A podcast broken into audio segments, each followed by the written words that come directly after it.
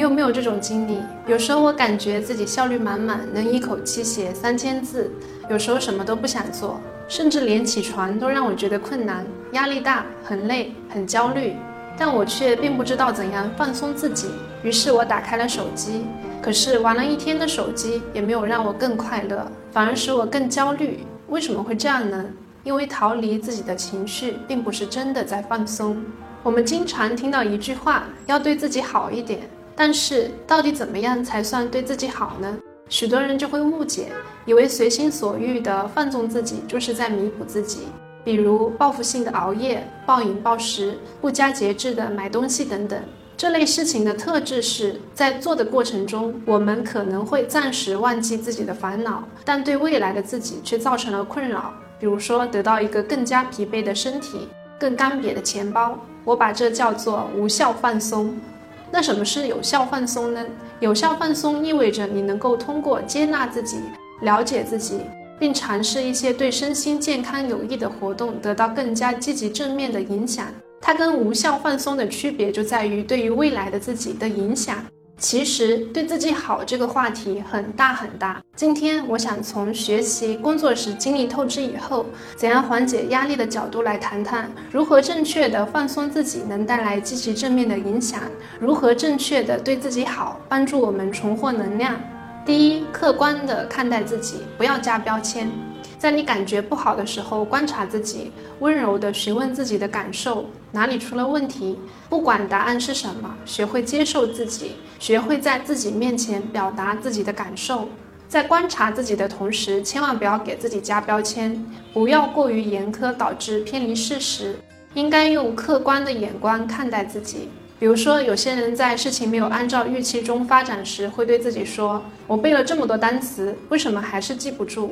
我是个废物。”而真正接纳自己的人会说：“一天背一百个单词确实太难了，我承认这让我很难坚持下去。”不要夸大事实，不要用主观的形容词来描写自己，比如说“废物啊”“我很没用啊”等等。语言是有魔力的东西，它的魔力在于长期用一些尖酸刻薄的话来形容我们自己，我们就真的会这样想。语言会影响我们的思想，潜移默化我们的认知。也就是说，当你形容自己是废物的时候，你就可能真的这样看待自己。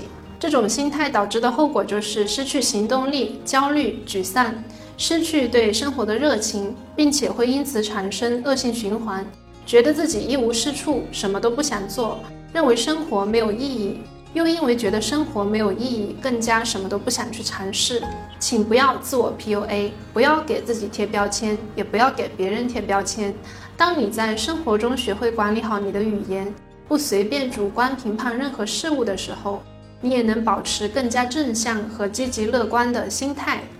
第二个是接纳自己暂时的停滞，抛弃完美主义的野心。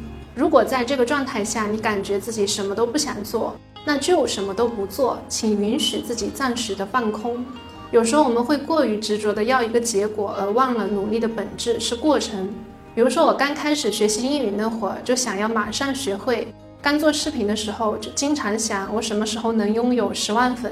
是这种急于求成、追求完美的心态使我疲惫。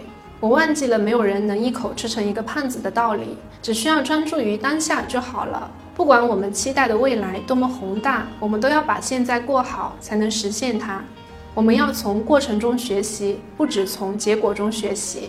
不要想着一次性把所有事情都做完做好。我们是每天做一点点，日积月累就做了很多事。暂时休息，暂时停下来，并不可耻。况且意志力是有限的资源，如果用力过猛就会耗尽，而且需要很长的时间恢复。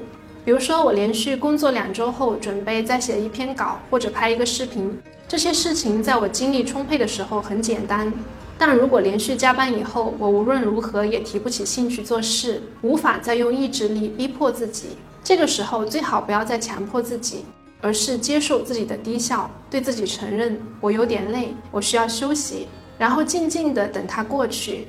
第三，要有自己的兴趣爱好，人一定要有兴趣爱好的。我们平时工作、创作都是在输出自己的能量，但我们一定需要几件事情能够给我们补充能量，不只是吃饭睡觉这么简单，这只能补充我们的精力。但我们同时也需要补充能量。我们需要有自己喜欢的事，如果没有补足，我们的精神就会被掏空。我平时喜欢看电影、看书、旅游。当我不想工作的时候，我就会去尝试做一些自己喜欢的事，或者出去走走。我在放松的状态下最能发挥创造力。放松的时候，我看到大自然，一朵花、一棵树都能激发灵感。而我急切的想要写点什么的时候，连着看好几本书也写不出一个字来。我觉得这跟我们自身的状态有关。其实灵感一直都在我们身边，只是我们因为繁忙的生活，偶尔失去了感知能力。重要的不是你看了多少东西，重要的是你能感知到多少东西。如果没有感知能力，就像对牛弹琴，我们就是那头牛，再好的曲子也食之无味。我以前不理解这个道理，我总是在想，我还没有变得很有钱，我还没有实现我的人生目标，我怎么能休息？我怎么能娱乐？我脑子里时常有个公式：只要做了某事，我就会快乐；只要赚了多少钱，我才算优秀；只要买了新电脑，我就会变得高效。然而，生活并不是魔法，做到这些事情并没有帮我变得更快乐和更满足，只有更疲惫。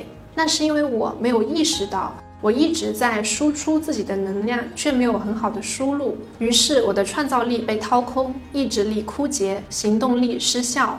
所以。在你的每一天里，你都应该留出一点时间去放松吧，去做你喜欢的事。你并非要参考我的爱好，每个人有不同的爱好。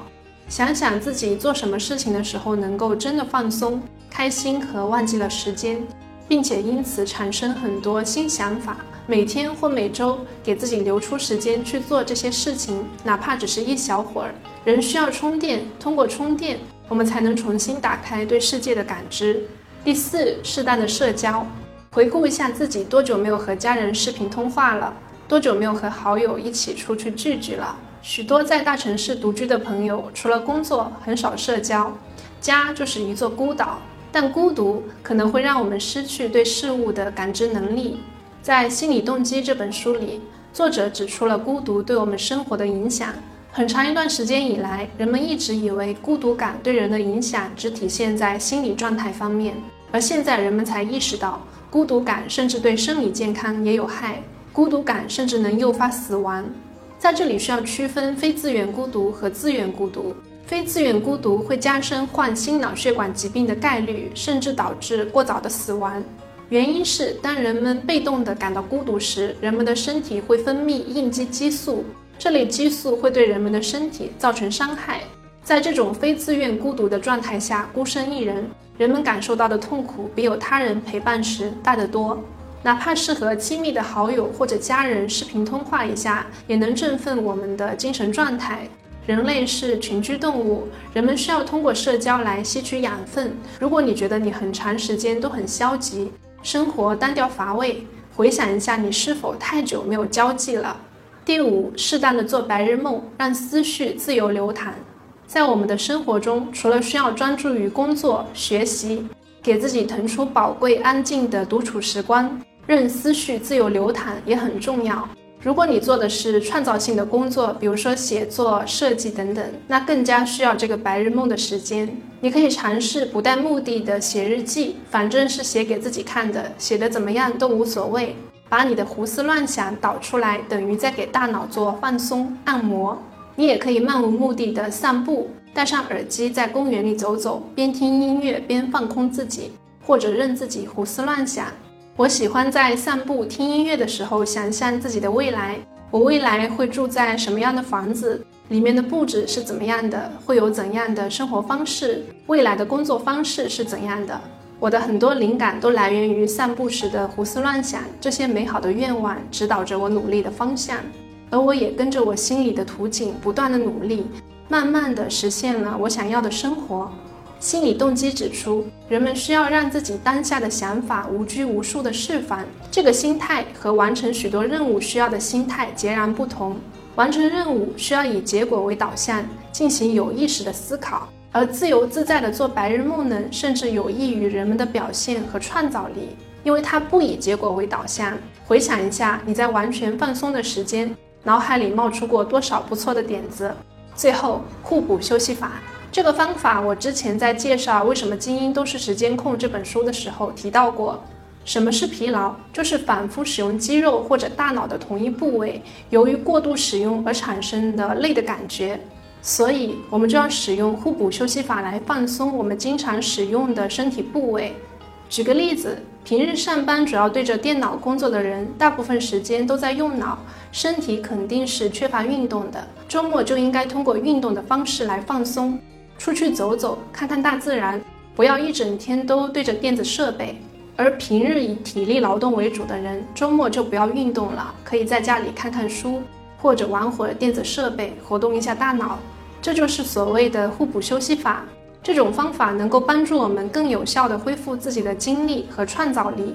那么今天的内容就分享到这里了，感谢你的观看。如果喜欢我的视频的话，记得点赞、分享和关注哦。我们下期再见。